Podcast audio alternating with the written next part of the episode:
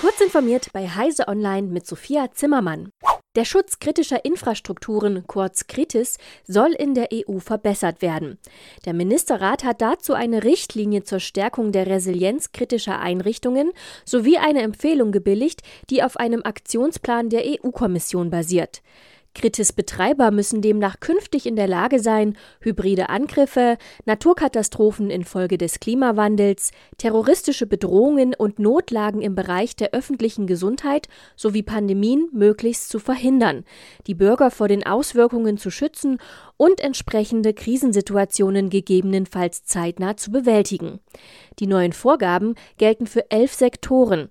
Dazu gehören Energie, Verkehr, Banken, Finanzmarkt, digitale Infrastrukturen, Gesundheit, Trink- und Abwasser, die Produktion und der Vertrieb von Lebensmitteln sowie Komponenten der Raumfahrt. Eine Viertelstunde sparen Bahnreisende zwischen Stuttgart und München durch die Neubaustrecke Wendlingen-Ulm. Mit dem Fahrplanwechsel wird sie für Züge offiziell freigegeben. Abseits der Kosten von knapp 4 Milliarden Euro sind viele Hoffnungen mit dem Projekt verbunden. Die Fahrzeitverkürzungen gingen deutlich über Stuttgart und Ulm hinaus, so die Bahn. Die Strecke sei zudem Voraussetzung für den Halbstundentakt in den deutschen Metropolen.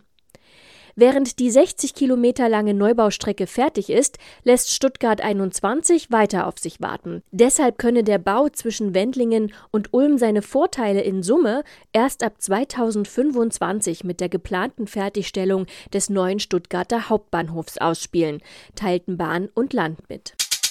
Das einheitliche Ladekabel für Elektrogeräte in der EU hat einen festen Termin bekommen. Ab 28. Dezember 2024 müssen alle neu auf den Markt kommenden mobilen elektronischen Geräte mit einer USB-C-Boxe ausgestattet sein, wenn sie per Kabel aufgeladen werden.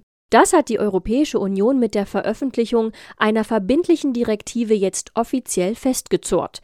Ab April 2026 sollen USB-C-Anschlüsse dann auch für Notebooks Pflicht werden. Geräte, die ausschließlich kabellos geladen werden, können allerdings auf USB-C verzichten. Elden Ring ist bei den Game Awards 2022 als bestes Videospiel ausgezeichnet worden.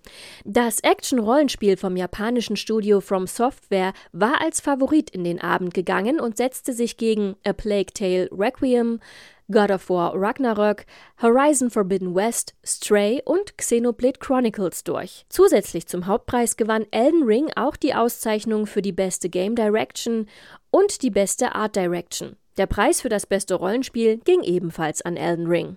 Diese und weitere aktuelle Nachrichten finden Sie ausführlich auf heise.de.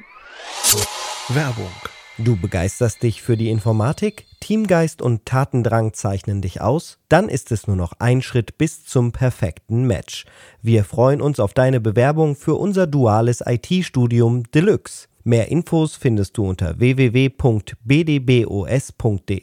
slash duales Studium.